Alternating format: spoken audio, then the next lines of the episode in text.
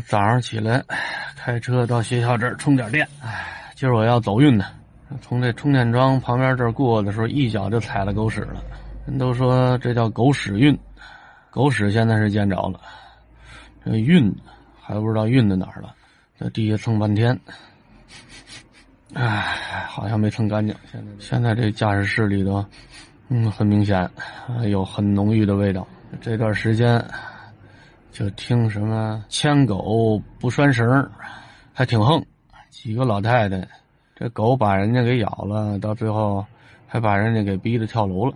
要么呢，就是家里养大型狗啊，把人咬了之后不赔礼道歉，仗着老公公职的身份踢皮球。到处坑蒙拐骗，这都是狗引起来的，啊！现在还一大堆爱狗人士，这俩呢虽然不能搁一块说，但是都是起源于狗。我不喜欢站队，什么事儿就说什么事儿。我挺喜欢狗的，啊，挺喜欢那些可爱的小狗的。我也讨厌那些没事儿汪汪叫，啊，吵得四邻不安的那些狗的，就老喜欢一厢情愿的。给这些宠物赋予一些美好的属性，好比说狗是人类的朋友，它对人类很忠心，确实有那样的。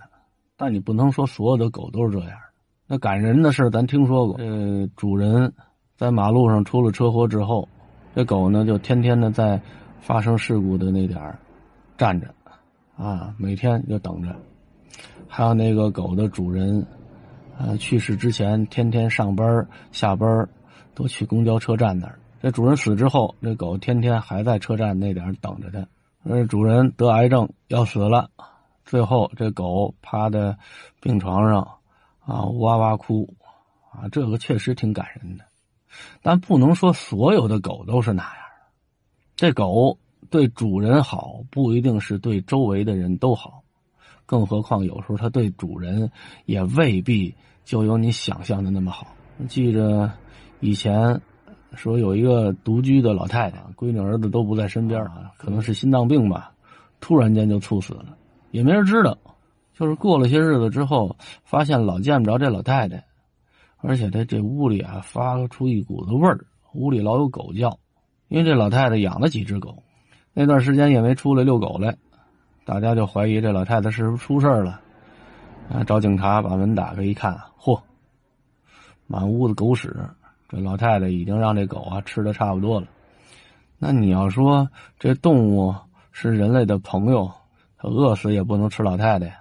有的流浪狗在野外状态下，几代之后，它就已经有了野性了。啊，你说谁家如果这小孩没看住，三两岁的孩子被他给拖到树林里吃了咬死，这都是很正常的事儿。所以有的时候。盲目的去维护一些所谓的狗的权益吧，实在是不理智。我觉得咱们中国一做什么吧，就特别左。一说爱护动物，啊，什么都保护，啊，各个地方政府都要表现自己对于自然界所有生灵的关爱。小个的到蛤蟆家巧，大个的到野猪，啊，你看现在这野猪出多少事儿。一个小小的县城能有两万只野猪，这野猪还不是说谁都有能力去打，你没枪不行，普通人没枪，你下陷阱又怕把人给陷进去。据说找一个捕猎队，啊，费半天劲，花一个礼拜杀了八只，啊，说一只给两千块钱奖励，这一万六不少了。可是他死了两只好几万的狗，这狗比野猪贵多了，赔了。赔大发了，这还没算油钱、人工钱呢，好几个人呢。那天听一个法律专家讲，说你现在买卖一个妇女的话，要判三年的徒刑。同样，你现在要是抓了二十只蛤蟆，让人逮着了，你在野生的环境下逮了二十只蛤蟆，也能判三年。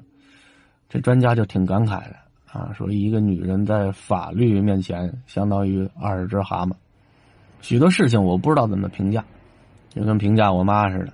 大部分人和我一样，都觉得老太太的一些行为不可理喻，但总有一部分人能够心很大的去理解我妈过苦日子的，习惯了，顺着她吧，啊，由着她吧。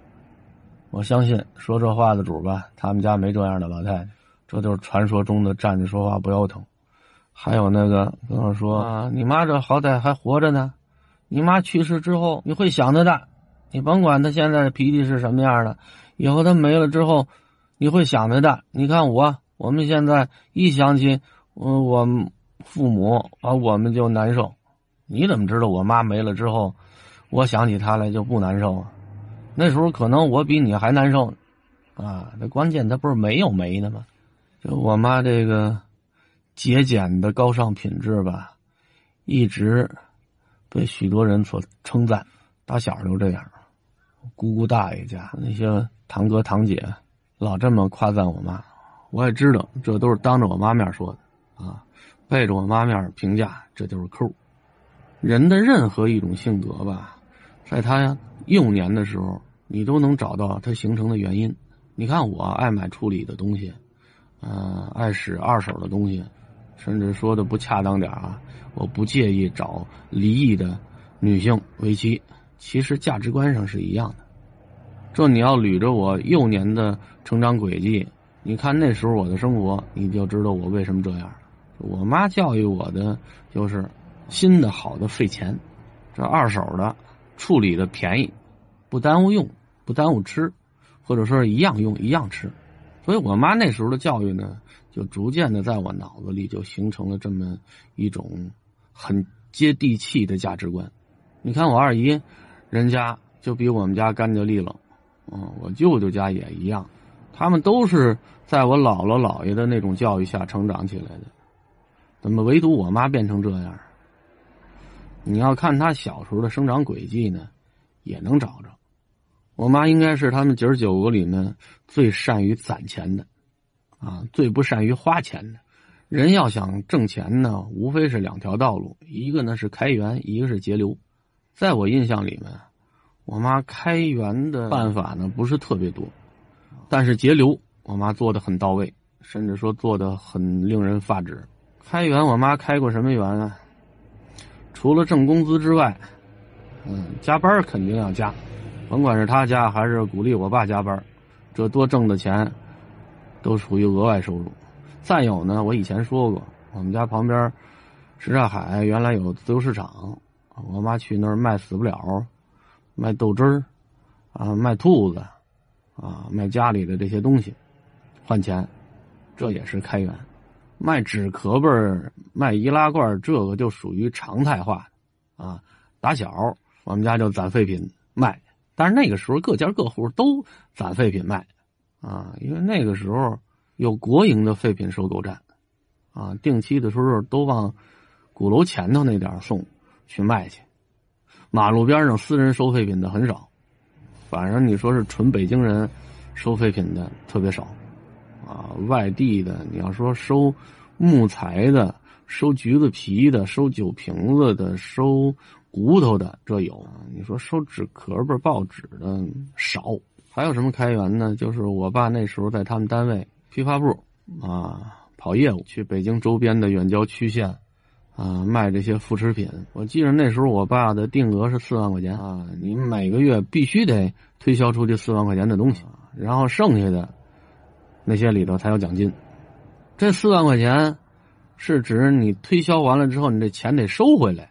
不是说你卖出去这钱没回来，还欠三年，人家一直不给你钱，这不行。所以那时候呢，我就看出了好多人情冷暖。我爸往人那儿推销的时候，跟孙子似的，啊，求着人家要他的货。等人要完货，到时候该收钱了，哎呦，又跟孙子似的，求着人家给钱。有时候得求一年两年，人就说没钱，下回吧。你还不敢跟人翻脸，啊，因为你还得指着人家。要你货呢？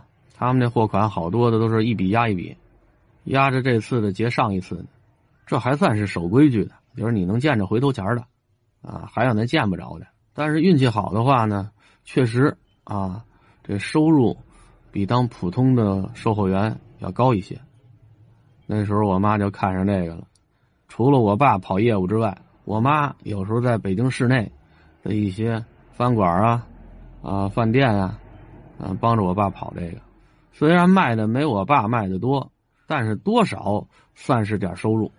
自打我爷爷去世，到平安大街拆迁前后的那段时间，修自行车，这是我妈平时的主要收入来源。那时候好像我妈就快该退休了，下班的时候修车，休息的时候也修车，有时候半夜爬起来还修车，只要人家给钱，什么时候都给人修车。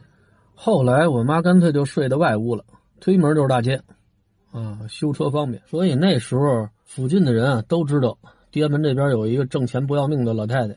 那时候五十多，应该还不能算老太太吧，反正是挣钱不要命。你半夜几点敲玻璃让他修车啊？推门出来，拿起家伙就干。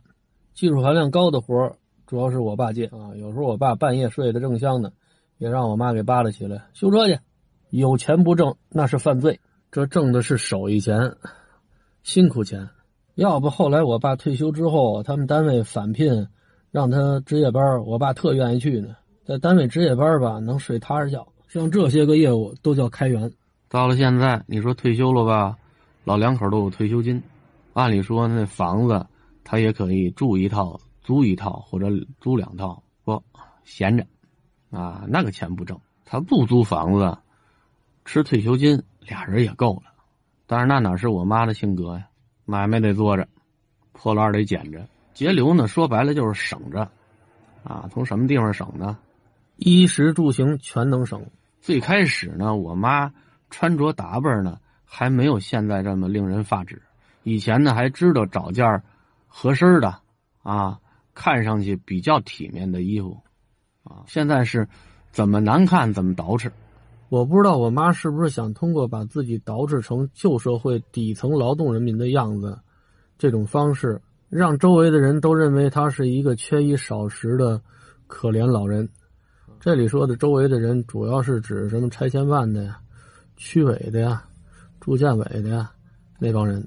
嗯，捯饬成这样去那儿谈事儿的时候，是不是人家能多给点同情啊？炒菜做饭的时候就更得省着。啊，咱就甭说什么大鱼大肉了，那东西就是有幸能吃着，大部分也是处理的边角料。炒菜做饭的时候，这油不能往多了放。啊，你看我妈打小让我练习的厨艺，主要是切菜，切成丝儿啊，切成片儿，切成条啊，切切成段儿，要么就是和面，揉面筋儿头，发面，干这个。这有什么好处呢？练手艺，它不费油。炒菜虽然也让学。但是学的少，一般让我炒菜啊，都是我妈或者我爸把油倒好了，让我把菜倒进去，然后就让我扒拉啊，因为我手底下没准儿，啊，我不能很精准的使用我妈那瓶子油。我要炒菜的话，我妈那用一个月的那瓶油，我可能两周就用完，那我妈得心疼死。我们全家人这个穿衣服穿鞋，这也省着啊，但凡还能穿，坚决不扔。实在不能穿了也不扔，攒着有收废品的卖废品，到后来收废品的都不收我们家，嗯那些旧鞋了啊，人家收废品的人拿走，有的人家是卖二手去啊，我们家那破鞋看不出来二手，啊十二手都拐弯了，理发，我爸我我爷爷，除了我妈那脑袋他自己没法理之外，啊都得是他理啊，理发钱省了。我头一次结婚，什么都没有，没钱，没房子，没有祝福，什么酒席呀，通通都没有，省了，省一大笔，到最后，落一这个大孙女落了一处房子，啊，虽然这房子后来判给我媳妇了，但是人家给了三十万，这都算是节流下来的，那我妈还觉得亏呢。听郭德纲说相声，曾经说过这个，说有这节约的。啊，零钱攒够一块就不花了，嗯，你甭管是存上，还是拴在肋叉子上，反正这钱就不再动了。这听起来呢是个笑话，可是在我妈成长过程中，一直是遵循的这个原则。那个时候，您说您上学的时候买那个烧饼多少钱一个？三分钱一个。三分钱一个。这个买这个这个买，那都舍不得。这算算，今天。我一天三斤十天三毛月九毛钱，我得攒着。到十点钟就就饿过劲儿了，就不知道饿了，就能回家吃那顿饭去。